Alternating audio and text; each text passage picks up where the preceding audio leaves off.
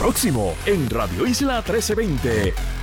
Hoy en ¿Qué es la que hay? Partido Popular cambia sus cuadros directivos. ¿Quién es el nuevo secretario, la nueva subsecretaria? Les cuento y les doy mis impresiones. Hablamos como siempre de lo último en la guerra en Ucrania y mira que mucho ha pasado en las últimas 72 horas y como todos los martes conversamos con Esteban Gómez y Nex Padilla Martí en el martes de contingencia. Todo eso y mucho más en qué es la que hay que comienza ahora.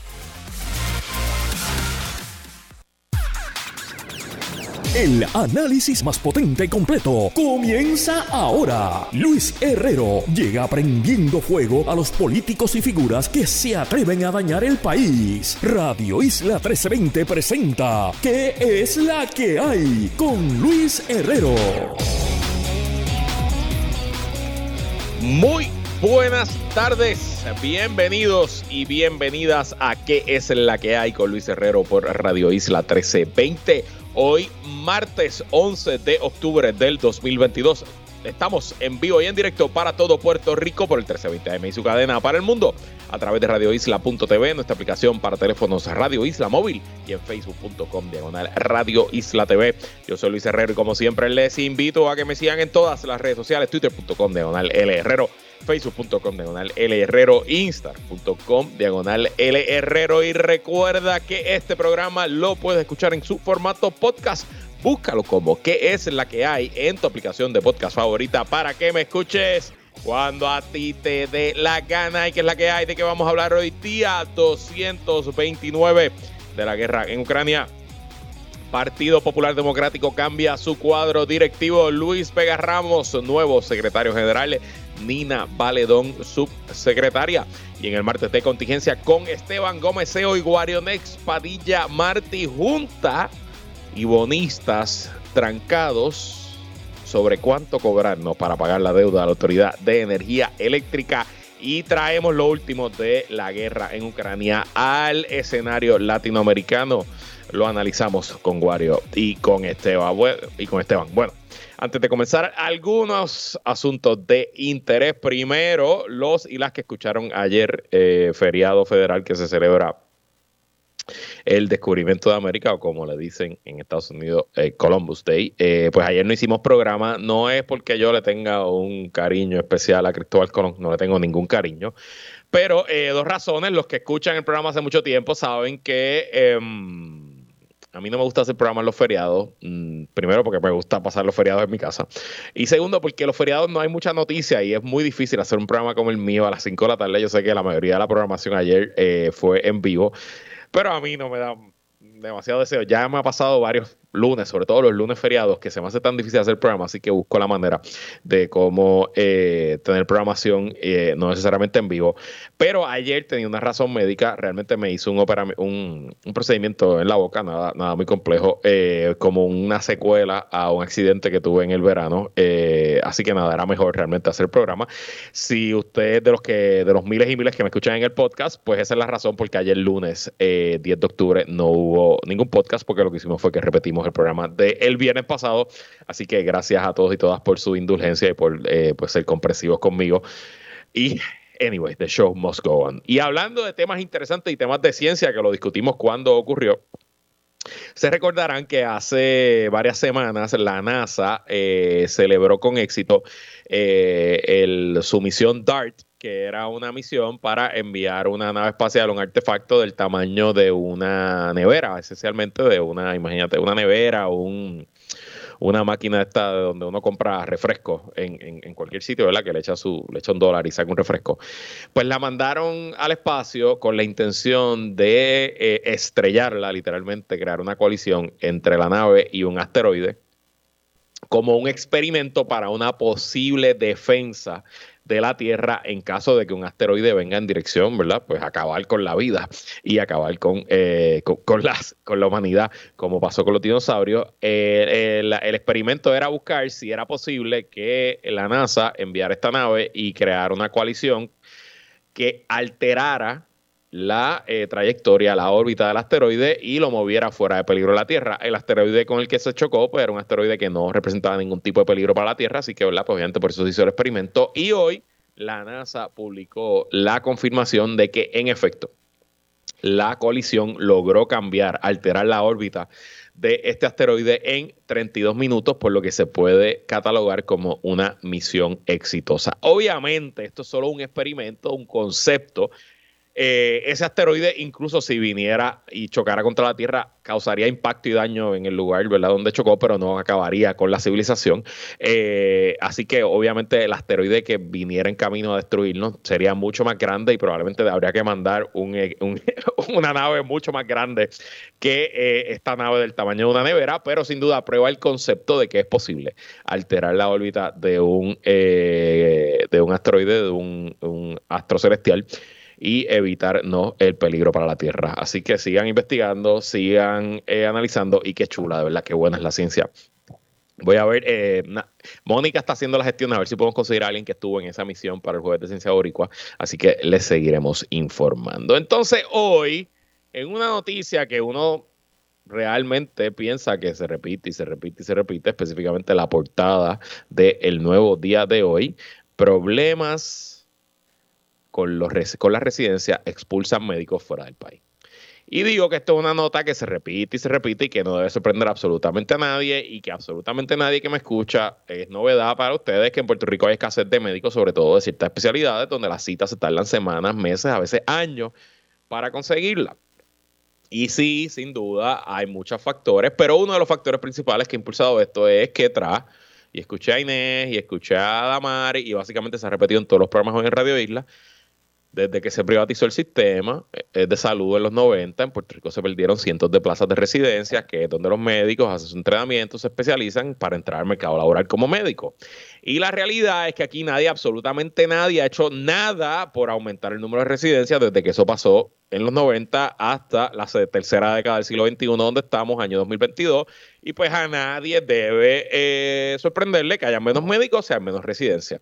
A mí lo que me llama la atención es que aquí se nos vendió una propuesta para darle una tasa contributiva preferente a los doctores que solamente pagan 4%, pagan mucho menos impuestos, una clase asalariada de las más altas del país, paga menos impuestos que el resto del país, porque con eso íbamos a evitar que se fueran los médicos. Y ahora que tenemos una clase privilegiada pagando solamente 4%, que la última vez que se publicaron las cuentas del gobierno nos cuestan más o menos 130 millones de dólares al año. La ley de los médicos nos cuesta más que la ley 22, por cierto, por lo menos en esos números del 2018, si no me equivoco, es la última vez que Hacienda los publica. Nos cuesta más la ley de los médicos que la ley 22 al gobierno de Puerto Rico. Y hoy tenemos una clase súper rica. No súper rica. Yo sé que no todos los médicos son ricos, pero vamos, en el médico promedio se gana mucho más que el puertorriqueño promedio, pagando mucho menos impuestos. Y a la misma vez estamos teniendo el mismo problema, un sistema de salud malo, deficiente, con falta de especialistas. Felicidades a los caballeros, la verdad que se ganaron el billete que se ganaron para lograr esa ley, pero resolvieron exactamente cero problemas de Puerto Rico y no es casualidad que en ningún momento desde que esa ley existe del 2017, en ningún momento el Colegio de Médicos y Cirujanos ha publicado estadísticas que dice sí, la ley de pagarle, de que los médicos paguen solo 4% está funcionando. Y by the way, esa ley, ¿sabe a quién no la aplica? A los médicos jóvenes, porque eso se agotó ya, y todos los médicos que se han graduado, si no me equivoco, desde el 2020 para acá, a ninguno le cualifica, y esos mismos médicos así mismo se están yendo a los Estados Unidos. Mientras esto ocurre, estamos a la expectativa. Se supone que en la Cámara de Representantes en algún momento hoy eh, eh, intente nuevamente ir por encima del veto del gobernador a la medida que aumentaba el salario mínimo de los empleados eh, del gobierno a 10 y pico la hora en el año 2024. Ese eh, en el Senado ya se habían logrado los votos para ir por encima del veto. Lo lograron con el voto del senador PNP William Villafañe. En la Cámara hace falta cuatro votos de legisladores del Partido No Progresista para ir por encima del veto. Hay que ver si esos votos aparecen. Creo, creo, creo que por lo menos hoy no van a aparecer. La ventaja es que esto puede ocurrir en cualquier momento del cuatrenio, se le puede ir por encima del veto, no tiene que, eh, no hay un término fijo, así que si la circunstancia política cambiara, en cualquier momento la Cámara pudiera irse por encima del veto. Y bueno. Hablemos de lo que ha ocurrido desde el sábado en la guerra en Ucrania. Estas últimas 72 horas eh, se sienten como las más activas en mucho tiempo, eh, por lo menos las más activas desde las espectaculares contraofensivas ucranianas del mes de septiembre, donde recuperaron miles y miles de, de kilómetros cuadrados ocupados ilegalmente por Rusia. Y todo comenzó el sábado en la madrugada, hora de Puerto Rico, con un ataque que, aunque Ucrania no se lo ha atribuido, todo el mundo sabe que fue Ucrania. No se está muy claro cómo fue el ataque. Rusia fue, dice que fue un ataque con un camión bomba. Eh, hay distintas teorías. Algunos dicen un misil, otros dicen un barco. La realidad es que en algún momento se sabrá. Pero en eh, un ataque en horas de la madrugada, si no me equivoco, a las 6 de la mañana, hora de eh, Ucrania, el puente Kerch fue atacado y eh, pues afectado eh, completamente. Este es el puente que Vladimir Putin construyó para unir la península de Crimea con el territorio ruso. Es el puente más largo de Europa. Se construyó, eh, Rusia anexó ilegalmente Ucrania en el 2014 y el puente se completó en el 2018. Ese puente es un puente de autos y también de trenes y representa la principal línea de logística del ejército ruso para suplir a sus tropas en el sur de Ucrania, específicamente las tropas que están en el frente de batalla en la región de Gerson y en la región de Zaporizhia porque eh, Rusia tiene varios problemas logísticos para suplir a sus tropas del este. Ellos tienen eh, líneas de tren que vienen directo desde Rusia y llegan al territorio ucraniano del este, pero para llegar a Ucrania y para llegar al sur de Ucrania no hay líneas de tren, así que todo el armamento, la gasolina, la comida y todos los suplidos para las tropas, además de todos los suplementos que hay que llevar a Ucrania, que Ucrania pues es una península que depende de lo que importa de Rusia, pues todo pasa por ese puente. Así que eh, es un claro objetivo militar para Ucrania, sobre todo que ahora que está viendo grandes éxitos en su frente de batalla en el sur y que está buscando eh, destruir a las tropas rusas en el sur de distintas maneras. Primero, pues negándole los suministros. Obviamente, pues si se quedan sin suministros, pues se quedan sin balas, se, quedan sin municiones, se quedan sin comida. Y eso pues eh, afecta grandemente al ejército. Y segundo, destruyéndole la moral al ejército ruso que eh, se sientan abacorados, atrapados, rodeados por el ejército ucraniano y que piensen que su única manera de salir era este puente, pues ya no está disponible. El puente, la explosión básicamente destruyó un carril completo del puente, lo tiró al agua. También destruyó eh, una parte del riel del tren porque la bomba explotó a la misma vez que estaba pasando un, tren y eh, ese tren se prendió en fuego y básicamente estuvo quemando por varias horas, destruyendo y afectando el acero y las del, y los rieles del tren. Rusia logró restablecer un poco el tráfico eh, de un solo carril de vehículos ese sábado un poco en la tarde y entiendo que a esta hora no han podido restablecer las rutas de tren y claro lo que se presume también es que el puente no está apto para equipo pesado, camiones, tanques y todo el equipo de armamento de guerra, combustible. Piensen cuánto pesa un camión de combustible o cuánto pesa un vagón de tren de combustible y todas esas cosas pues las necesitan las tropas rusas en el frente de batalla. Eso pasó el sábado y ayer lunes en horas de la mañana, hora de Kiev, horas de la mañana, literalmente 9 de la mañana, rush hours de la mañana Rusia lanzó eh, su más grande ataque en territorio ucraniano desde el comienzo de la guerra. Esencialmente enviaron 84 eh, misiles de crucero, cruise missiles, que es una, eh, un misil que pues, tiene su propia turbina, su propio motor, y se le programa el destino y el misil vuela a la mitad de la velocidad que vuela un jet y pues llega a su objetivo y lo destruye. también enviaron 24 ataques con drones. Se presumen que la mayoría estos son estos drones iraníes, estos drones suicidas que Rusia le ha ido comprando a Irán hace varios meses.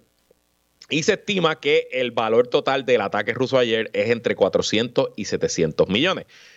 Lo eh, distinto a este ataque de otros es que esencialmente no tocó el frente de batalla en ninguna de las zonas en el sur y el este, sino que atacó ciudades y blancos eh, en todo el territorio nacional de Ucrania, tan lejanos como en la ciudad de Lviv en el oeste, que es una ciudad que está a pocos kilómetros de la eh, frontera con Polonia y que no ha visto ningún tipo de guerra. Vieron bombardeos y hubo algún tipo de ataques al principio, al principio de, la guerra, pero después de eso no ha visto nada.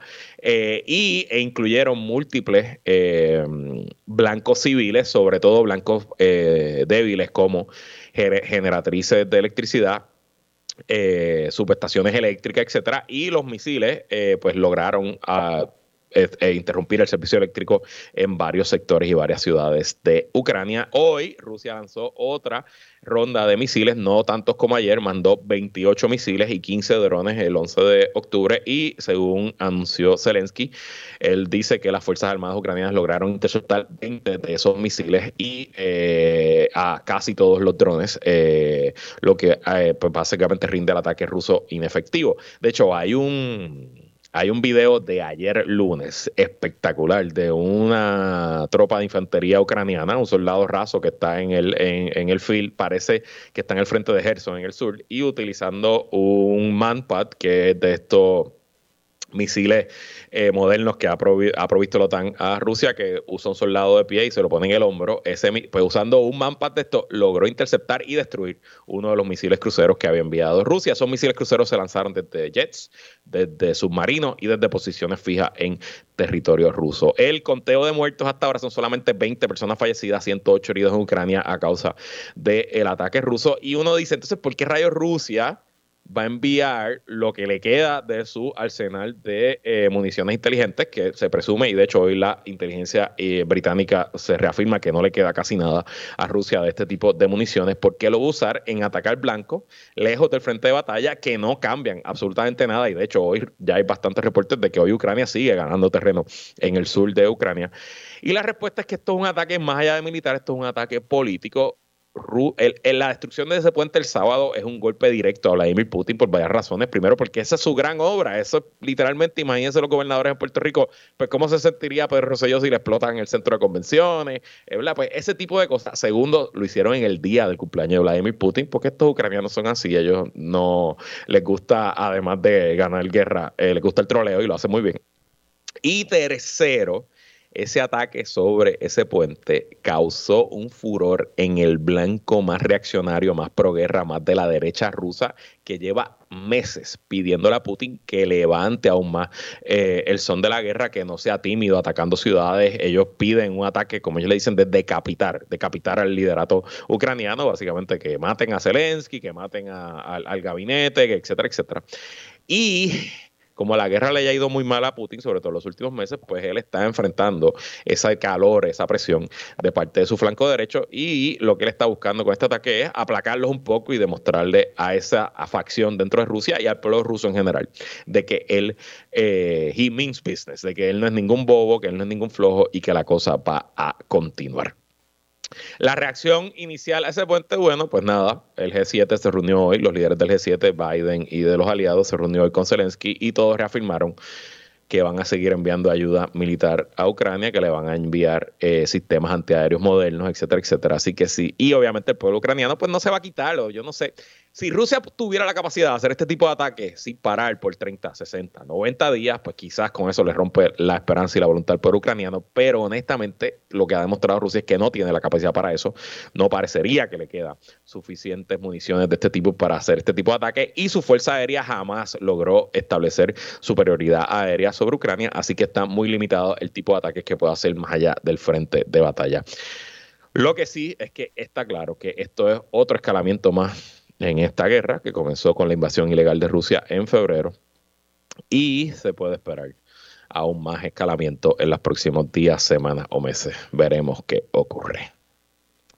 Pasemos rápido en estos seis minutos que me quedan antes de la pausa las noticias del Partido Popular hoy y leo de una nota del nuevo día.com, el presidente del Partido Popular Democrático, José Luis Dalmau, anunció este martes que el ex representante Luis Vega Ramos será el nuevo secretario general de la colectividad y Nina Valedón fungirá como subsecretaria general. Los convoqué en la tarde de hoy para anunciarle el nombramiento del licenciado Luis Vega Ramos como secretario general del PPD y de la misma forma anunciar a la compañera Nina Valedón como subsecretaria del partido, sostuvo Dalmau en conferencia de prensa en la sede de La Pava en Puerta de Tierra. Dalmao describió a Vega Ramos como un gran fiscalizador, conocedor de estructuras del partido y líder del Partido Popular Democrático. Lo primero que tengo que decir es que son excelentes nombramientos ambos. El representante Luis Vega Ramos, estoy seguro que es conocido por todos y todas ustedes. Eh, también me consta que es fanático de este programa porque me envía sus comentarios, sus feedback y cuando meto las patas me corrige. También es muy fanático del Viernes Pop, así que saludo a Lois Secret presumo que lo tiene que confirmar la Junta de Gobierno, no creo que tenga problemas con que lo confirmen. Eh, me parece que Luis Vega Ramos, ex legislador, actualmente no ocupa ningún puesto de confianza, eh, tiene la experiencia, tiene las conexiones y tiene el temple. Yo siento, aunque él obviamente en su carrera al principio pues era una persona que quizá fue un poco controversial por sus posturas de estatus, etcétera. La realidad es que con el desarrollo de su carrera política, él no es una persona con enemigos o enemigas en el Partido Popular. Yo percibo que la inmensa mayoría de los oficiales electos, presidentes municipales y los populares, punto de, la base, eh, le tienen aprecio y cariño a Luis Vega Ramos y que verán con buenos ojos su nombramiento. La compañera Nina Valedón, quizás no están conocidas por ustedes, pero ella fue candidata al Senado por el distrito de Caguas, de Humacao, discúlpenme, en el 2020 perdió en su primaria, quedó en tercer lugar. Eh, yo la conozco desde los años de la YUPI, ella estudió en la YUPI en Río Piedra, fue presidenta del Consejo General de la YUPI a la misma vez que yo estaba allá. Eh, no recuerdo qué facultad estudió, si no me equivoco, era humanidades, pero eh, nada, puedo estar confundido. Es una joven profesional excelente, hace muy bien su trabajo, fue legisladora municipal también de Cagua y creo que le trae una frescura, cambia un poco el perfil típico de eh, lo que la gente piensa que es un popular y es muy buena en la fiscalización. De hecho, ambos son muy buenos en la fiscalización. Me parece que eso era algo donde el pasado secretario Ramón Luis Cruz Pulgo estaba ausente, realmente no se, no se le escuchaba en los medios, no se veía, y creo que con este tándem de Luis Vega y Nina Valedón eh, hay una posibilidad de eh, que esto cambie, ¿no? Y de que hayan unas voces constantes y presentes en los medios a favor del Partido Popular. Así que nombramientos ambos, nombramientos que unen al partido y que creo que vienen en buen momento a cinco meses de esta elección interna del partido en febrero. Ahora bien, quiero traer un poco de información de lo que ha pasado las últimas semanas en el PPD para darles algo de contexto y lanzar una advertencia de que a pesar de que estos nombramientos hoy son muy buenos, no quiere decir que el asunto no se pueda dañar de aquí a la elección en febrero. Salió una historia en el nuevo día eh, ayer, publicada en la versión impresa, no, ayer en el .com, hoy en la versión impresa, también salió una historia similar en Noticel, que se hablaba de que la salida abrupta del hoy exsecretario general del PPD, Ramón Luis Cropulgos, levantaba algún tipo de eh, levantaba algún tipo de suspicacia, ¿no?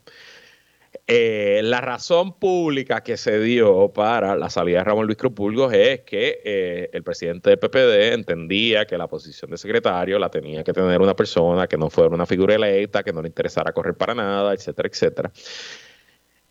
Y eso no es verdad, esa no es la razón. La razón, y fue tan abrupta porque eh, pues, esencialmente el presidente del partido eh, le retiró la confianza a Ramón Luis Cruz y todo apunta a que tiene que ver con la futura elección para la presidencia del partido, donde José Luis Dalmau, que no ha anunciado que va a correr, si no me equivoco, o quizás ya lo anunció, se va a enfrentar de seguro a Carmen Maldonado, actual vicepresidenta del partido, y alcaldesa de Morovis, que ya anunció que va a correr, a Jesús Manuel Ortiz, representante del Partido Popular por acumulación, que también ya anunció que va a correr, y quizá también se una eh, algo otro candidato, se habla alcalde Villalba, Luis Javier Hernández, etcétera, etcétera, etcétera. Y aparentemente hay ciertos grupos, ciertas facciones, ciertas personas cercanas a José Luis Dalmao que quizás interesaban hacer una movida administrativa para descalificar a uno o más de estos candidatos y dejarle abierto el camino a José Luis Dalmau para mantener la presidencia del partido y todo indica a que Ramón Luis Crupulgo dejó claro que no se iba a prestar para eso. Y que eso, bueno, pues quizás causó la pérdida de confianza y la salida de Ramón Luis Crupulgo. Conociendo a Luis Pega Ramos como lo conozco y a Nina, que no la conozco tan bien, no tengo una relación tan cercana como la tengo con Luis Vega Ramos, pero la conozco también hace años. Me parecen dos personas muy eh, respetables, muy honorables en lo que hacen. Estoy seguro que ellos no se van a prestar para ningún tipo de juego sucio, o de trampa, o de truco, o de cuchilleo, o como el nombre, póngale el nombre que usted quiera, de cara a esta elección de febrero. Y espero que así sea, porque mi mensaje para el presidente del Partido Popular y el grupo que lo rodea vayamos a esa elección como populares y que vote todo el que quiera y que aspire todo el que quiera y que sea el pueblo popular el que escoja. Pero si aquí facciones particulares buscan cargar los topos para su lado, ¿Cómo es? Abrazar la sardina. ¿Cómo es? Abrazar la sardina. ¿Cómo se dice eso? Ay, ya se me olvidó el disparate que iba a decir. O hacer cualquier cosa que no sea presentable en sociedad, que huela, que simplemente tenga el olor a una jugada politiquera, a una puñalada trapera. Lo único que eso va a lograr es acelerar aún más el deterioro del Partido Popular, descorazonará a miles y miles de populares que todavía seguimos siendo populares y garantizar la derrota en el 2024. Así que excelente nombramiento. Esperamos que hagan su trabajo como yo sé que lo pueden hacer y que hagan todo lo posible para que el camino a esa elección interna del Partido Popular en febrero se haga por el libro, protegiendo a la institución que se llama Partido Popular Democrático. De este tema y de otros más seguiremos hablando luego. Todos los martes conversamos con los integrantes del podcast Plan de Contingencia. Con nosotros Esteban Gómez ¿Qué es la que es Esteban? Saludos Luis, saludos Wario y a todos y todas los que nos están escuchando. Bueno, y ya escucharon también está con nosotros Guario Next Padilla Martí, que es la que hay, Guario. Que en la calle Herrero, saludos Esteban y saludos a todas las personas que nos están escuchando a través de Radio Isla. Bueno, Wario, empiezo contigo, hablando un poco cómo sigue la situación en Cabo Rojo. Pues mira, la recuperación del sistema eléctrico ha sido bastante lenta. Recién el jueves me llegó el servicio eléctrico eh, al, área, al área de Joyuda. Todavía hasta ayer habían varios sectores de esta comunidad sin luz, pero particularmente el área montañosa de Cabo Rojo, lo que es la 22 lo que son las magas, la capilla, eh, algunas áreas de Betances y algunas urbanizaciones cercanas al centro urbano todavía continúan sin servicio eléctrico y sin ningún tipo de estatus, ¿verdad? De cuándo se va a restablecer el servicio eléctrico. Lo mismo con comunidades vecinas de los pueblos de Hormigueros, eh, Sabana Grande y San Germán Lajas, que también tienen muchas comunidades sin servicio eléctrico. Todavía yo tengo compañeros del trabajo de mi escuela que no cuentan con el servicio eléctrico. Eh, así que ese 99% del que se ha estado hablando en, esto, en este día, eh, ciertamente no es real. Yo creo que los números de abonados sin servicio eléctrico son mucho mayor eh, a ese 1% que alega Luma Energy. De hecho, hubo un reportaje de Julio Rivera Samiel el domingo, si no me equivoco, en, en, en, Noticentro, en el Canal 4, donde él visitó un barrio allá en Cabo Rojo que nadie tenía luz y estuvo en casa de una señora de 98 años y su familia, creo que su hija que vivía abajo, que tenía 70 y pico de años, etcétera, y esencialmente una situación tétrica y difícil, así que sin duda, a pesar de que nos los prometió Luma y nos los prometió el, ¿cómo es? El secretario auxiliar de la gobernación para temas energéticos, este señor que Perluisi nombró eh, ahí en la fortaleza, de que en el fin de semana todo el mundo iba a tener luz, bueno, pues hoy es martes 11 de octubre y todavía falta un poquito para llegar a ese 100%. Bueno, Esteban, hablando de la luz y falta de ella. Ayer aquí en Radio Isla, en el programa de Mili Méndez, nos enteramos que la Junta y los bonistas están trancados sobre cuánto cobrarle a los abonados de la Autoridad de Energía Eléctrica por la reestructuración de la deuda y el pago a esos mismos bonistas. La Junta propone eh, que se le cobre 23 dólares al mes a cada abonado por 50 años en su factura, mientras los bonistas quieren tres pesitos más, 26 dólares al mes. Mi pregunta para ti, Esteban, ¿cuánto quieres pagar tú al mes? Habla claro. Ni un centavo más de lo que ya estamos pagando todos y todas los precios elevadísimos. No entiendo cómo es que nosotros tenemos que pagar por los errores de nuestras clases políticas, pero bueno, esa ha sido la historia de este país por los siglos de los siglos. Me encuentro la discusión ridícula y hasta ofensiva, o sea, incluso esta cuestión de tenerla en público y que todo el mundo los escuche sabiendo, como si estuvieran tan seguras de que Luma no va para ningún lado, tú sabes, de que Luma se queda y que de hecho estamos pensando en cobrarle esta cantidad de dinero este, por los errores que nosotros hemos hecho. Es una ridiculez seguir aumentando y aumentando los precios del costo de vida en este país. Este, a mí me llama muchísimo, muchísimo la atención em, que la Junta, y en nuestra situación colonial y, y por promesa, a quien único tiene la capacidad legal de hacer un argumento de que parte de la deuda de Puerto Rico es inconstitucional y de que se debe borrar y que eh, y hacerle esa petición al juez en la Junta de Control Fiscal. Y con los GOs, los fondos de, ¿verdad? Los fondos de, obligación general y otros tipos de, deuda que se emitió, ese argumento es más difícil. Pero con la Autoridad de Energía Eléctrica, con la deuda que se emitió bajo la administración de Alejandro García Padilla, que fue en el primer año de administración de García Padilla, 2013, y sobre todo bajo Luis Fortuño, que se emitieron básicamente mintiendo a los bonistas, con una autoridad en quiebra esa deuda yo siento que tiene un argumento fuerte para borrarse, pero nunca, ni un solo momento, en cinco años, en siete años desde la aprobación de promesa, la Junta de Control Fiscal ha hecho eso. Y que la Junta venga, ah, te estoy defendiendo porque te voy a ahorrar tres pesos al mes de los 26 que te quiera con los bonistas, pues obviamente el sabor que deja en la boca es muy malo. Y, también la, oposición, de la propia Junta a que se hagan públicos, ¿verdad? Eh, esos estados financieros, que se haga una auditoría, ¿verdad? De esa deuda eh, yo creo que también deja un mal sabor, ¿verdad? Porque la Junta ha sido bastante certera en una cosa y es que no quiere hablar de auditoría de la deuda.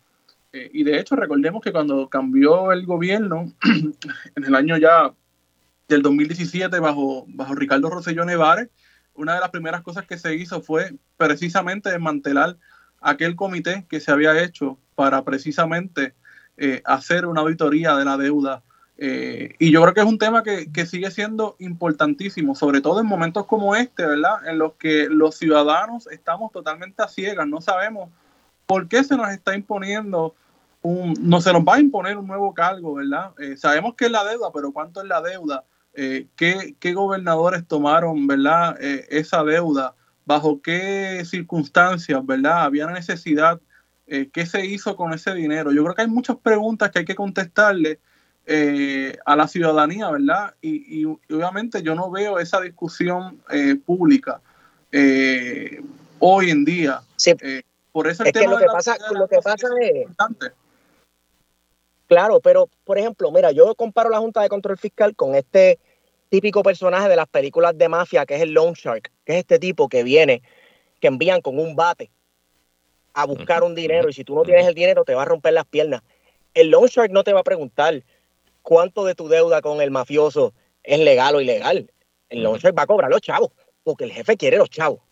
Y así, y así es que yo lo comparo. Y yo no creo que la Junta de Control Fiscal está aquí para tener misericordia con nadie, ni tener, ni ponerse a investigar cuál la legitimidad de tal o cual cosa que se gastó en el año 2000, no sé cuál.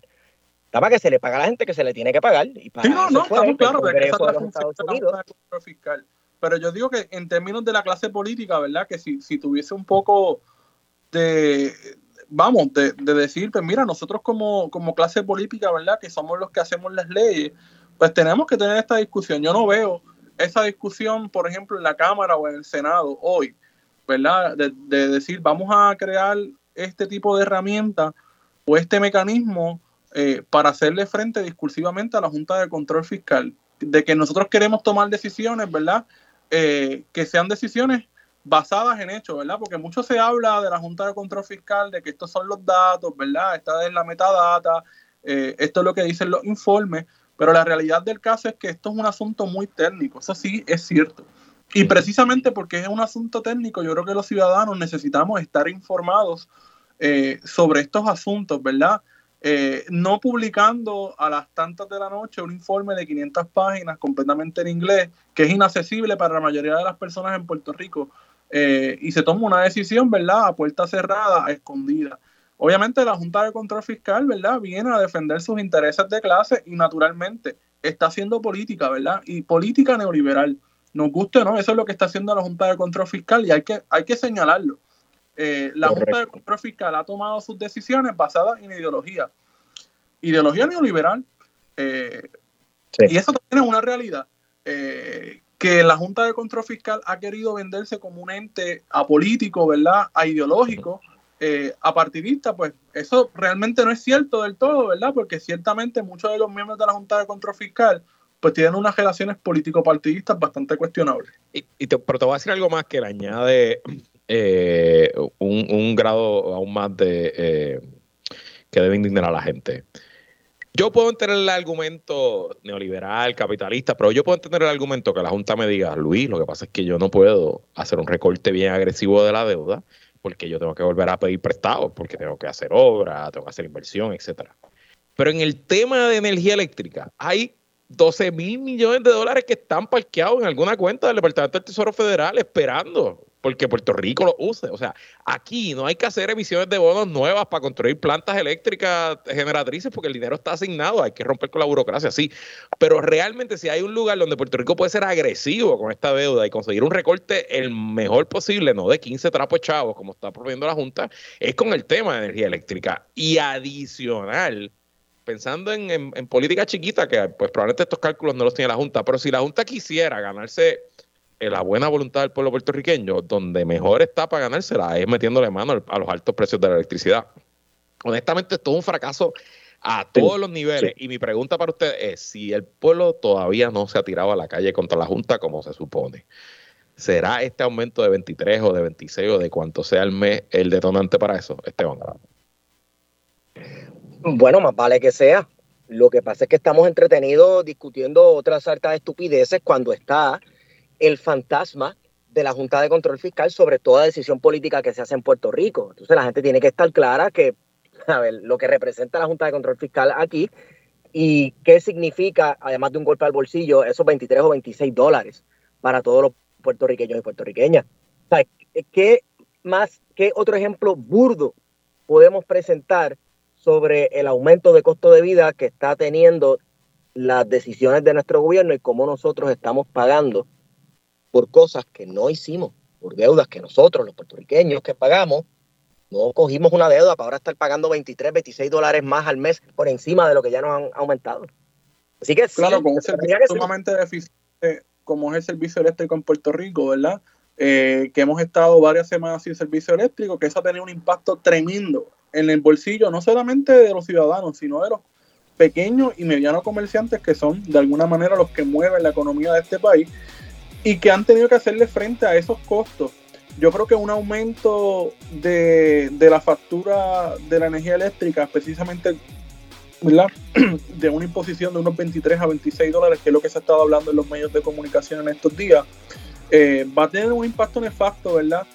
en todos los bolsillos, ¿verdad? Porque esto no solamente va a ser eh, a los menos, sino que todo el mundo va a tener que, asumir ese costo, como lo tienen que asumir con las 20 mil multas que se pagan en la factura de la Autoridad de Acueducto y Alcantarillado, que también es, me parece, que es otra discusión que en algún momento se debió tener, ¿verdad? Eh, si uno se pone a analizar detalladamente la factura de acueducto y la factura de energía eléctrica, es una barbaridad lo que uno está pagando en multas eh, y en pagos, ¿verdad? que no corresponden a nada eh, de las utilidades por las que uno está utilizando. Bueno, este tema sin duda va a dar mucho, mucho, mucho de qué hablar por los próximos meses y lo seguiremos discutiendo aquí. Vamos a una pausa, regresamos con más en que es la que hay. Sigue conectado con Radio Isla 1320. Estás escuchando ¿Qué es la que hay? Con Luis Herrero. Somos el sentir de Puerto Rico. Radio Isla 1320, tu fuente primaria de información en, en, Radio Isla 1320. ¿Qué es la que hay? Con Luis Herrero. Regresamos y seguimos conversando con Esteban Gómez y Guarionex Padilla Martí en el martes de contingencia, la sección favorita de Luis Peche, que no se les olvide. Eh, bueno, eh, vamos a darle un tema que yo hablo todos los días aquí, pero que no hablo con ustedes hace tiempo. Eh, yo empecé el programa hoy con el resumen de los últimos días en la guerra de Ucrania, que estas últimas 72 horas han sido bastante, bastante movidas, pero quiero analizar el asunto con ustedes. Este fin de semana vimos otra escalada más en el conflicto. Primero, Ucrania destruyó parcialmente el puente Kerch, que une a Rusia con Crimea, y Rusia respondió ayer y hoy con ataques de misiles y otros armamentos de última generación en todas las regiones de Ucrania, atacando no solo blancos militares, sino blancos suaves como geratrices de energía y edificios comerciales. Esto ha venido con la escalada de retórica en parte y parte y el endurecimiento de las facciones que apoyan a Ucrania y a Rusia tanto dentro como fuera de esos países.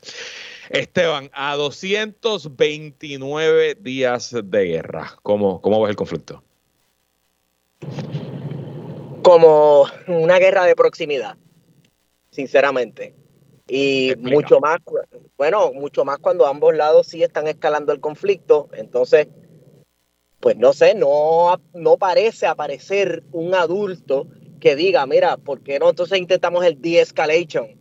que me parece que China estaba tomando esa posición en estos días. Lo que pasa es que ¿Pelimos Esteban o me fui yo? Eh, estamos aquí. La invasión de, de Rusia a Ucrania, sí, es, las invasiones son injustas, es cierto. Sin embargo, los que dirigen el mundo libre, por así decirlo, ¿verdad? Deben tener mucho cuidado precisamente con la escalación del conflicto y con la escalación del idioma que se está utilizando, porque escuché a Zelensky pedir el otro día intervención directa por parte de la OTAN, incluso la utilización hasta de pequeños armamentos nucleares, cosa que yo me encuentro peligrosísima. Entonces, pues, ¿de qué estamos hablando? Yo creo que deberían tomar, sentarse en la mesa de negociaciones. No sé si es que es una cuestión de Zelensky no querer perder o los rusos no querer perder tampoco, porque la realidad es que algún evento que se vea o que signifique una derrota para Rusia va a ser devastador para el régimen de Putin y para el nuevo orden que está buscando Rusia, el nuevo lugar que está buscando Rusia tomar en, el panorama geopolítico. O sea, no les conviene, así que ¿quién rayos va a ceder? Eh, Wario, ¿cómo lo ves tú? Pues mira, yo creo que este conflicto, ¿verdad? Eh, ha sido un impasse total. Yo creo que eh, lo que pudo haber sido una aventura de una semana para Rusia, como hubiese sido Estados Unidos en Medio Oriente, pues le ha pasado exactamente igual como les ha pasado en Afganistán a la Unión Soviética o como le ha pasado a Estados Unidos en todas sus aventuras en Medio Oriente, ¿verdad? Tanto en Irak como en Afganistán. Ha sido una tremenda derrota. Eh, que en, términos generales eh, nadie ha ganado nada, ¿verdad? Por un lado, Estados Unidos utilizó, como muy bien señala Esteban, esto, fue esto es una guerra de proximidad, ¿verdad? Donde dos grandes potencias utilizan a una tercera para enfrentarse. Solo que en este caso, ¿verdad? Eh, Estados Unidos no se ha enfrentado directamente, sino que ha utilizado algunos de los países de la OTAN, específicamente países europeos, que han dotado a Ucrania de armamento y, Rusia, naturalmente, que se ha enfrentado con todo su poder bélico eh, contra el pueblo ucraniano. Eh, yo creo que no hay una salida inmediata a este conflicto eh, y no parece ser que haya disposición del diálogo de ninguna de las dos partes porque ambas partes quieren la eliminación ¿verdad? del uno del otro. así que, que, para Putin en términos ¿verdad? políticos me parece que ha sido un fracaso y, y para, para los Estados Unidos, ¿verdad? Que, fue quien incitó gran parte de este conflicto. Recordemos diciembre del año 2021, eh, cuando Estados Unidos eh, estaba incitando eh, la entrada de Ucrania en este conflicto directo con, con, Rusia, pues tampoco ha ganado nada. Mientras tanto, ¿quién se está sacrificando? ¿Quién está poniendo los muertos? El pueblo ucraniano. yo coincido con ustedes en que el conflicto está ahora mismo en un impasse total políticamente. Para Zelensky y Ucrania, primero ellos están ganando, ellos están recuperando territorio, ellos tienen cero interés en, en parar la guerra ahora mismo, sobre todo ellos con su objetivo que yo creo que es básicamente restablecer el control que tiene Ucrania sobre su territorio al 24 de febrero, al día de la invasión rusa.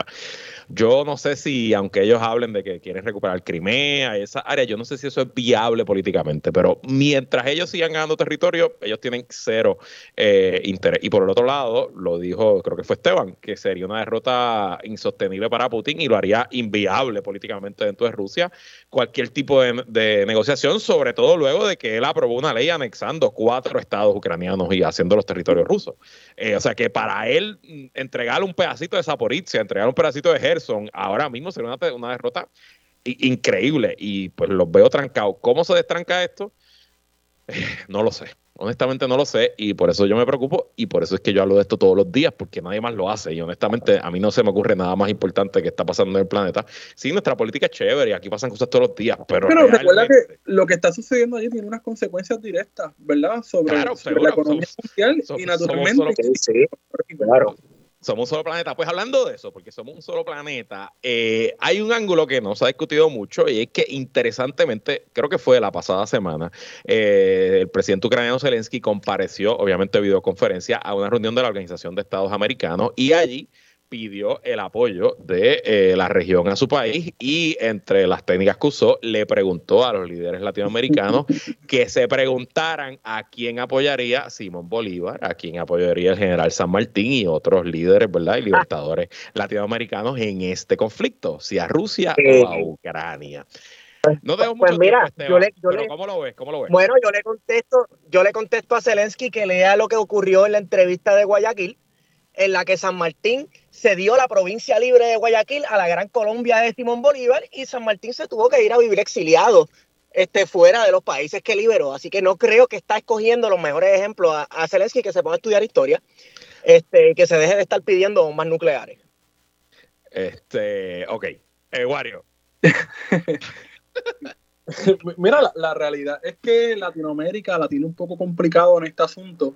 Por eso yo creo que ningún país ha sido vocal más que Chile, ¿verdad? Que ha continuado con una política exterior muy parecida a la de Piñera, con, con, con Gabriel Boric, y que ha sido de alguna manera vocal en mencionar, ¿verdad? Y condenar a Rusia.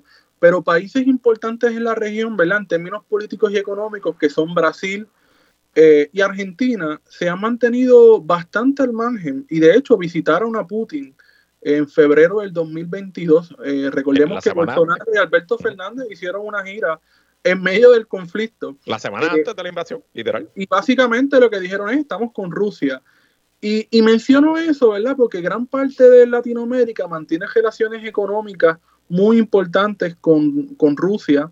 Eh, y entre paréntesis menciono que también con China, ¿verdad? Eh, recordemos que mientras Estados Unidos se centró eh, a principios del 2000 en Medio Oriente, Rusia y China aprovecharon el momento, ¿verdad?, para estrechar lazos comerciales con gran parte de Latinoamérica. Así que no vamos a ver expresiones de Latinoamérica posicionándose sobre el conflicto, más bien tomando un poco de distancia y apostando, ¿verdad?, por el diálogo, la diplomacia, eh, y asumiendo de alguna manera una posición neutral eh, sin inmiscuirse directamente en el conflicto. Eh, está aprobado que donde más influencia y más simpatía ha ganado Rusia, y esto no es algo desde la guerra para acá, esto es algo de, varias décadas, es en África y en América Latina. Y en parte sí, porque Rusia tiene unas plataformas de propaganda muy activas en esas regiones y eso es parte del asunto. Pero realmente la razón detrás es que, bueno, es en esas regiones donde Estados Unidos más ha explotado y más ah, se ha metido en conflictos y ya se ha involucrado, sobre todo en América Latina. Y es fácil para un líder latinoamericano y para el pueblo latinoamericano sentir cierta simpatía con Rusia porque sean los adversarios de Estados Unidos.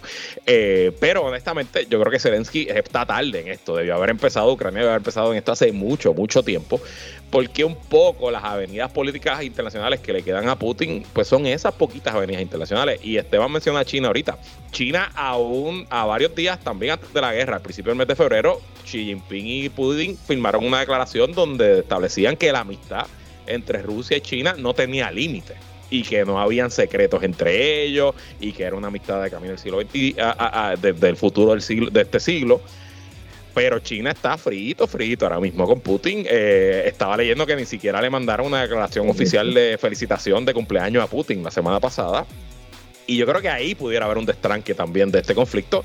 Si China oficialmente le quita el apoyo a Rusia, bueno, pues no sé dónde terminaría la economía. Y Aquí la cuestión es que China está dejando que Rusia caiga, ¿verdad? Como esa segunda opción en un mundo bipolar eh, y dejando, ¿verdad?, de que ese viejo imperio, ¿verdad?, eh, se desintegre para entonces ellos enfrentarse directamente a los Estados Unidos. O sea, tampoco pensemos que China es inocente en este no, China naturalmente le conviene que, siga debilitándose militarmente Rusia y que económicamente, ¿verdad? Ya, ya la economía rusa está bastante afectada con todos eh, los bloqueos y con lo que es el propio conflicto, ¿verdad? así que China también está enfrentando, ¿verdad? Un poco lo que son las consecuencias porque todo el mundo las está sufriendo, pero ciertamente hay una estrategia política detrás de esto, de no apoyar directamente a Rusia, ¿verdad? Porque al final les conviene que Rusia salga de esas pretensiones en un mundo multipolar en el que quiere también tener una posición ponderante. Bueno, nada, este es la, el conflicto armado más significativo en nuestras vidas. y seguiremos discutiéndolo aquí, y, como no lo hace nadie más en la radio puertorriqueña. Esteban Gomejeo, gracias por estar aquí. Gracias por tenernos, Luis. Guarionex Padilla Martí, gracias por estar aquí. Gracias por la oportunidad siempre. Bueno, hasta aquí esta edición de que es la que hay con Luis Herrero. Como siempre, agradecido de su sintonía y patrocinio. Quédense con nosotros. La mejor programación y análisis de la radio puertorriqueña continúa en Radio Isla 1320. Hasta mañana.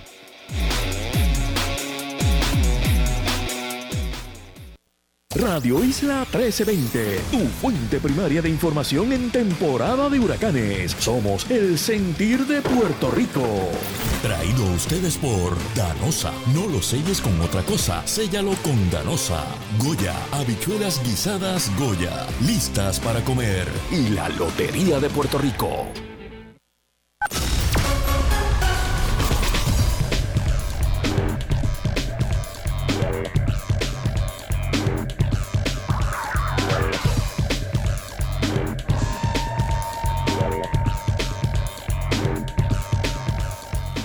Estas son las historias que la redacción de Radio Isla 1320 trabaja en esos momentos. Cámara de Representantes no logra pasar por encima del veto del gobernador en proyecto que propone aumento del salario mínimo a empleados públicos. Asociación de Alcaldes decide no firmar acuerdo colaborativo con Luma Energy para la reparación del sistema eléctrico luego del paso de Fiona, mientras la privatizadora asegura esta semana energizará la isla al 100%. No obstante, hay dudas al respecto. Múltiples sectores cuestionan cómo será eso posible cuando todavía quedan tantas regiones sin el servicio. Cámara de Representantes aprueba resolución conjunta para adelantar bono de Navidad a empleados públicos y para mañana queda pautada vista pública en la Cámara Baja sobre resolución que ordena investigar manejo y uso de fondos del programa Renacer Agrícola.